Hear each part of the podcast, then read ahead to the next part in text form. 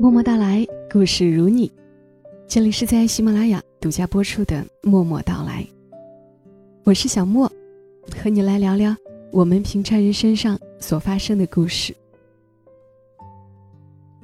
我的公公婆婆闲话家常的时候，常常会说起他们下岗那会儿的事儿，我也就会插上几嘴，说他们没下岗的时候，农村的生活有多艰难。总之，话题的最后都是，啊，还好，都过来了。大概没有谁的人生是太过容易的，所以很想来和你读一读作者刘墨文写的一段经历。他把自己的一段成长经历写了一篇文章，叫《你好呀，我是小莫，默默到来，已经陪伴大家六年了。》谢谢您一直以来默默的支持。我一直觉得真实的故事是最有力量的，它让我们探索自己，也让我们认识世界。所以我准备了一档新节目《默默到来全民故事计划》的三百种人生，十二月二十六号就会上线了。我会从中国人最重视的家庭情感，到对我们日渐重要的爱情和奋斗，再到各种奇闻异事。给大家讲述三百个普通人的真实经历，三百种不同的人生。只要是喜马拉雅会员，就都可以免费听。现在大家可以保存声音简介中的二维码，扫码入群，或者添加微信 x m l y 零五五零，也就是喜马拉雅的首字母加零五五零，备注小莫粉丝，进入粉丝群。群内会有送喜点卡、小莫定制周边、入住我的民宿等惊喜大礼。就这样长大。在这篇文章中，他说：“看见都在聊下岗的话题，忽然想起爸妈下岗的时候，我六岁，快要上小学的年纪，却八岁才上。他们失业，前后只相隔了半年的时间，慌乱和措手不及，让这个家庭的一切都进入了停滞。”我爸妈花了很长时间，也没能接受这件事儿。妈妈甚至还穿着厂服去单位里等消息，但她什么也没有等到。我爸爸失去了曾经引以为傲的荣光，他跌进了谷底，变成了酒鬼和赌鬼。生活急转直下，变成我童年的梦魇。直到现在，他们还是愿意回忆曾经拥有过的那种安全感与幸福。我爸爸在生产资料工作，专管化肥的运输和销售，但他不好好干，经常逃班，带我去看电影，去集体仓库里吃水果。我妈妈是电机厂的技术工人，有点小手艺，还带着徒弟，颇受人尊敬。逢年过节分到的柴米油盐，能堆满阳台，好几箱的水果，吃不了，只能送人或者烂掉。我总有好衣服和好鞋穿。我记得那时候，是大客车每天接送上下班。我在爸妈的厂子弟幼儿园都念过书，模糊的印象里。早上，妈妈抱着我，坐在车里，在布满冰霜的车窗上画画。手指印划开的部分是黑色的。天还没亮，像小熊掌印。我们家很早就离开奶奶的大院，住上了我爸单位小区的楼房。虽然爸妈一直争吵不断，但那是我为数不多。安稳的日子。下岗后，家里突然安静下来，外面每天都是成群结队的人。那些人在工厂里干了一辈子技工、炼钢、产线工作。他们人到中年，上有老，下有小，离开工厂根本没有地方再给他们一份同样的工作。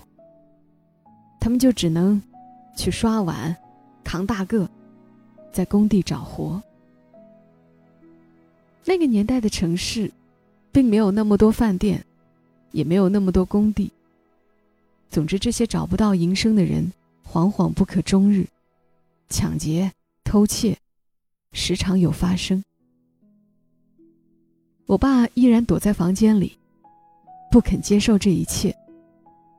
但我妈显得要比我爸坚强得多，他不在乎外面到底发生了怎样的事。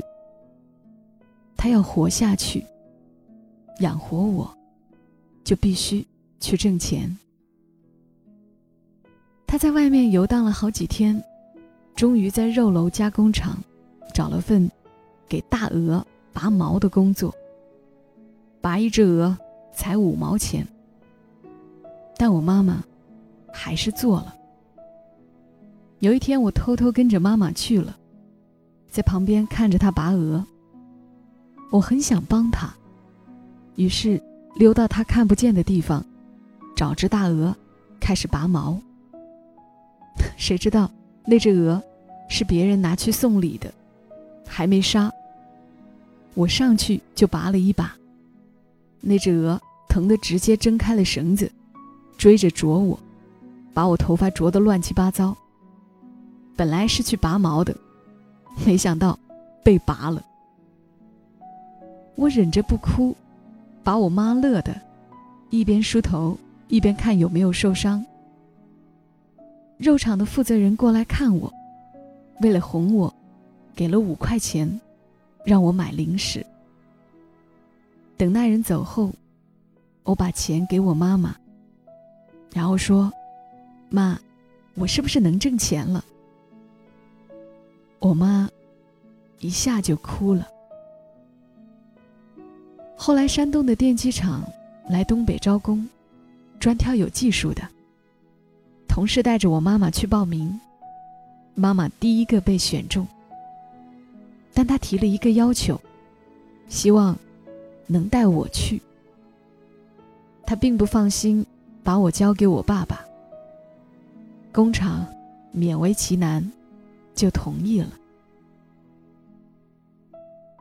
我跟着妈妈和阿姨们上了一艘轮船，就像《江湖儿女》里赵涛老师做的那种，一个房间里两个人，我和妈妈睡一张床。白天在船上。妈妈和阿姨们一直吐，什么都干不了，也没时间管我。我就在船上溜达玩。船上的人从不让我上甲板，我有时会跑到后厨蹭熟牛肉和黄桃罐头。我在船上跟着厨子学了口琴，虽然现在基本也都忘了。但是船上的日子，我很快乐。到了威海的工厂，日子很难。我妈妈一天挣三十块钱，工厂的食堂是要钱的，他舍不得花，给自己每天定的伙食费是三块钱，早上五毛，中午一块五，晚上一块。我是五块钱，早上能有杯牛奶喝。中午和晚上能有肉吃，我们俩每天就花十块钱。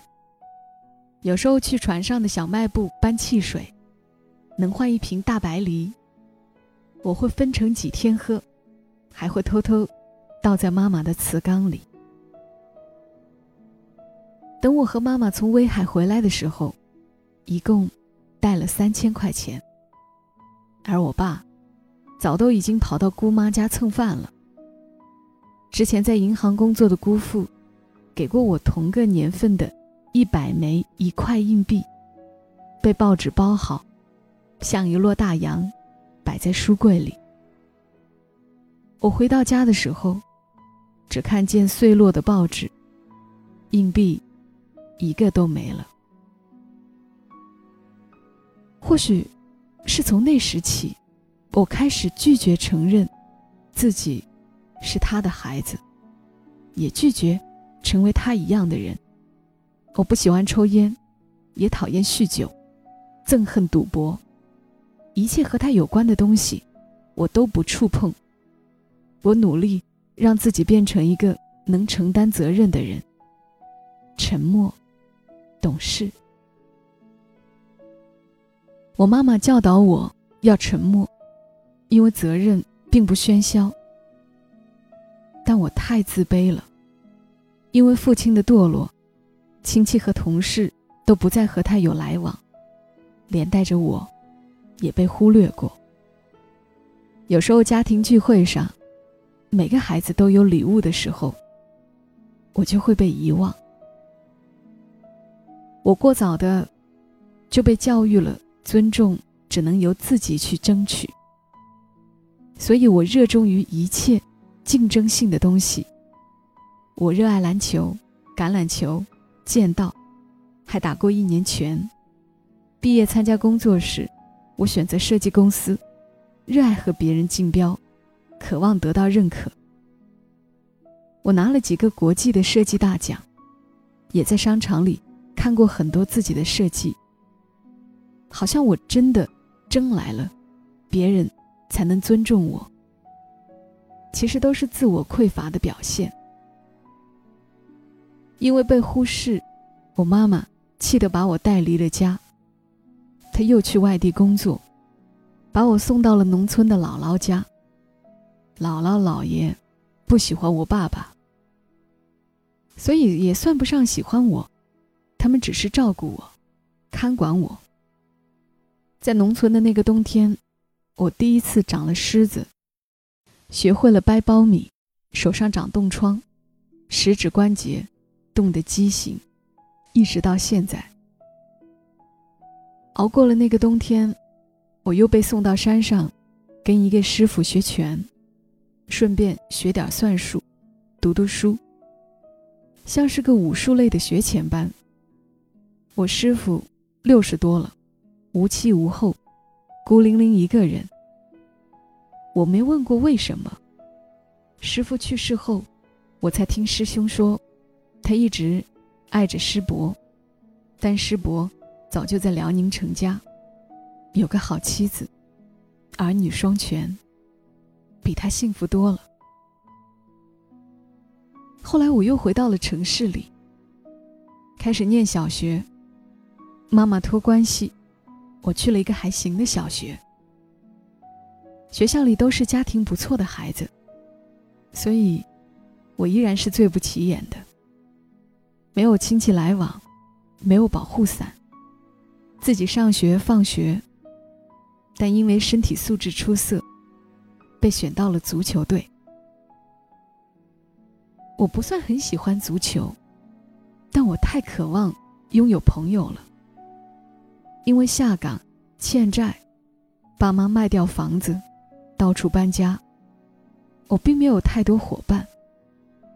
我需要有朋友。我记得要出去比赛了，有孩子家庭条件好，他们买了很好的皮足，都是铁钉，抓地好。我只能红着脸，和妈妈要一双大博文、胶底儿的足球布鞋，二十块一双。训练的时候，他们的鞋都很漂亮。我只能最后一个换好衣服，然后跑到操场上，不停下来，让别人看不清我穿的是什么。但我没想到的是，比赛的时候，全队所有人都穿了大博文。我很意外，甚至疑惑。有个比我高出一头的队友。我记得他叫沈宇航，他拍着我的肩膀说：“不会让你一个人的。”我爸说：“队友就该是一起的，有钱没钱只是运气的问题，总有运气好的时候。”这支大博文球队止步了四强，但我收获的远不止一个名次而已。我已经得到了我想要的，在父母和生活贴身肉搏的时候，是这些好人塑造了我他们让我变得完整健全。在那个娱乐匮乏的年代是运动给我更多快乐所以我一直坚持哪怕到现在也还是有自己的球队去各个地方比赛享受这种信任和友谊。或许是没有在家庭获得更多关心的缘故，上天总是垂涎我，让我遇到很多好的朋友、老师、同学。他们有趣、踏实、诚恳、执着，不停的教导我、引导我，让我向往和他们成为一样的人。我的初中老师。并没有因为成绩而放弃我，所以我才能够进重点高中。哪怕我的成绩垫底，高中班主任依然让我当了班长。他希望职务能约束一个偏执的孩子。我知道，我也没让他失望。等我终于上了大学，我爸妈才喘过来一口气。他们重新住进了好房子。手头有了闲钱，开始回过头来看看我，却发现我已经离开家了。我变成了一个他们既熟悉又陌生的人。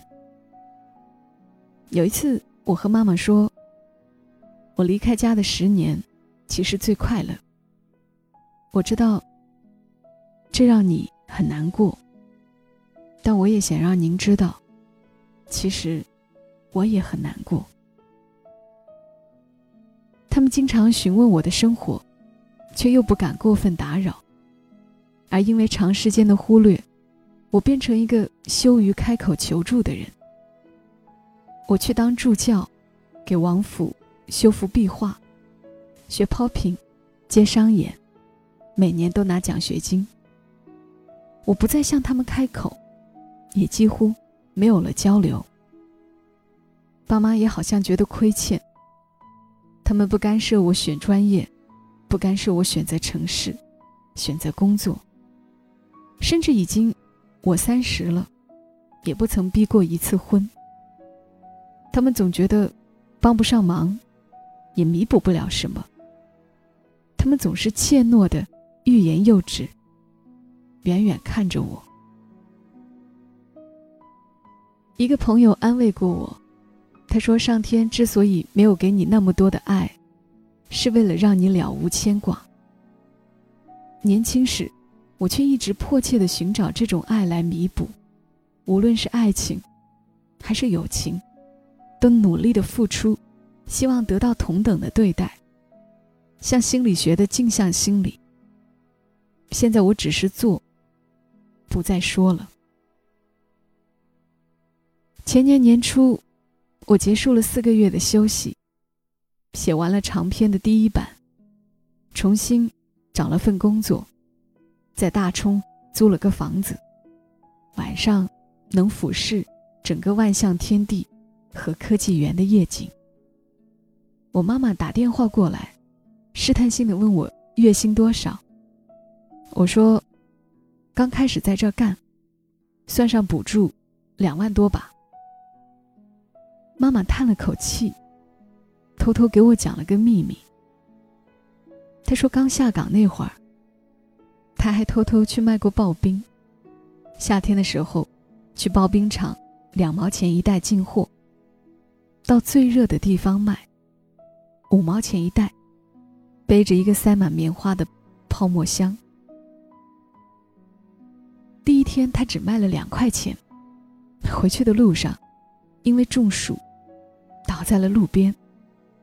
路人把他扶到树下，他拿出一袋刨冰，打开喝下去，很甜，只是两毛钱。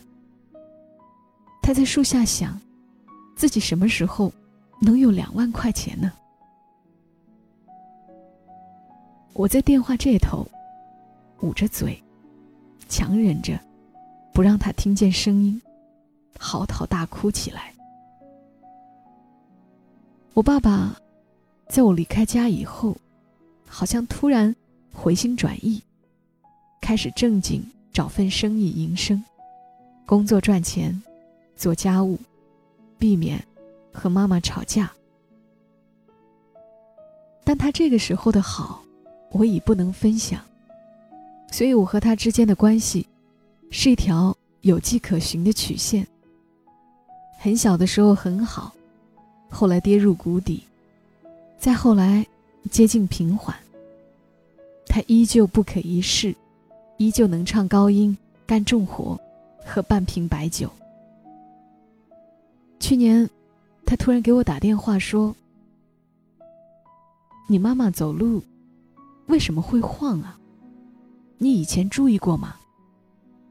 我说没记得她会晃啊，鞋不舒服吗？我爸说鞋没问题，脚也没问题。我在马路这边看着他走过去，他走的不稳，他是不是开始老了？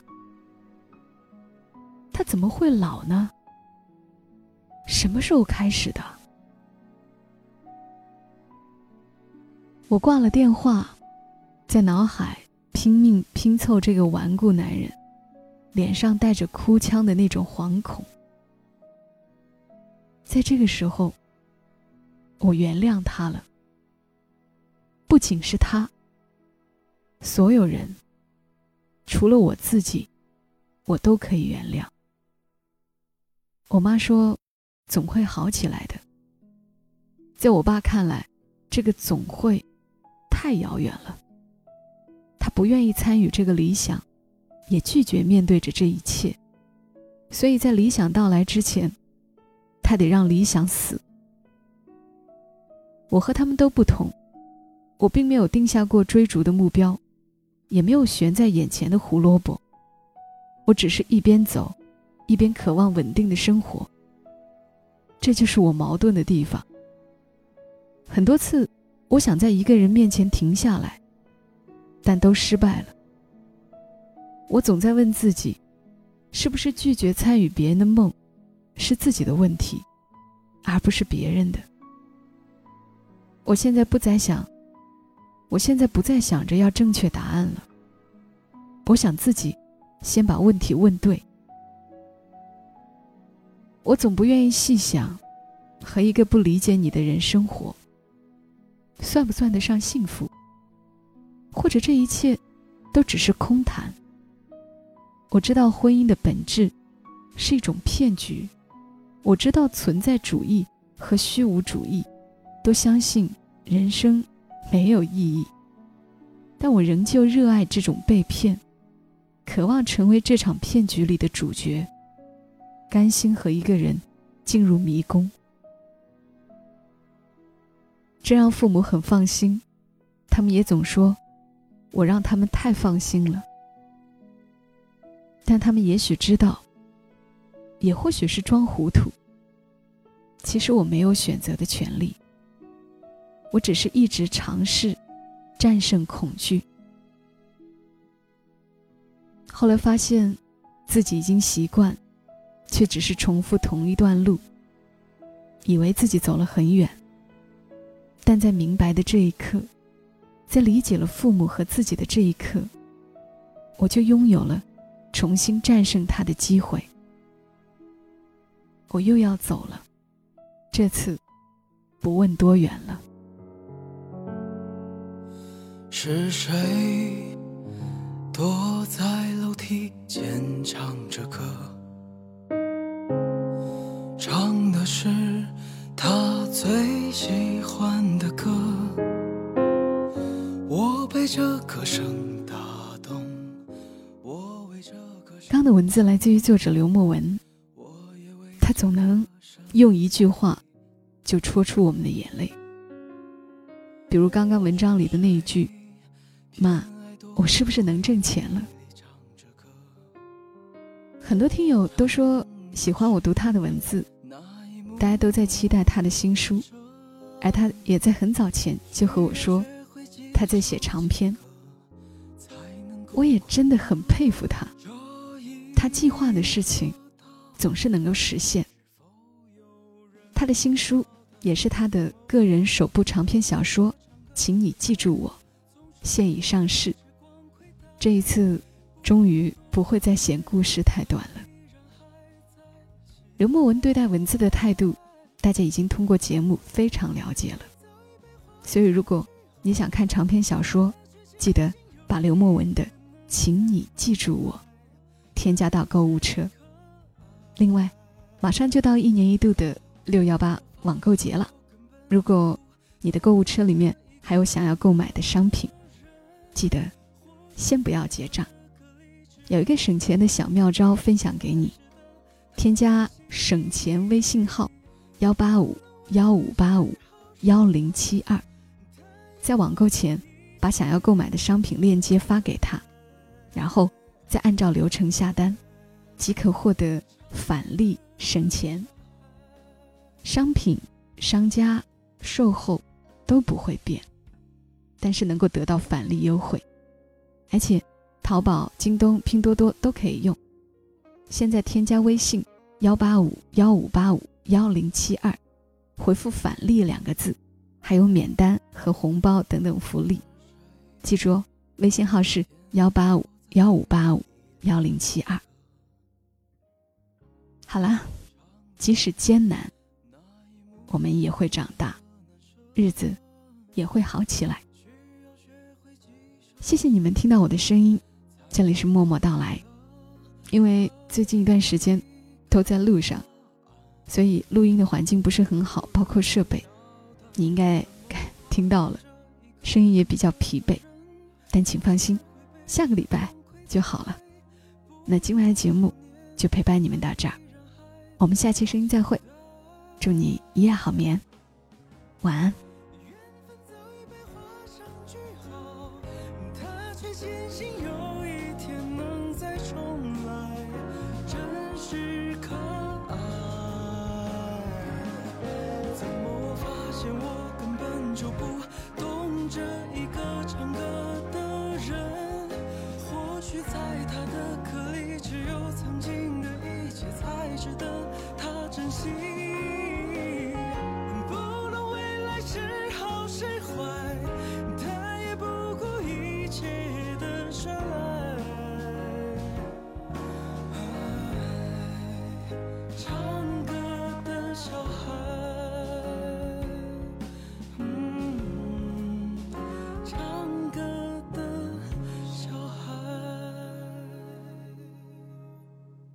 如果你喜欢这期节目，麻烦你帮忙转发到朋友圈，让更多的人听到。小莫在这儿，谢谢你。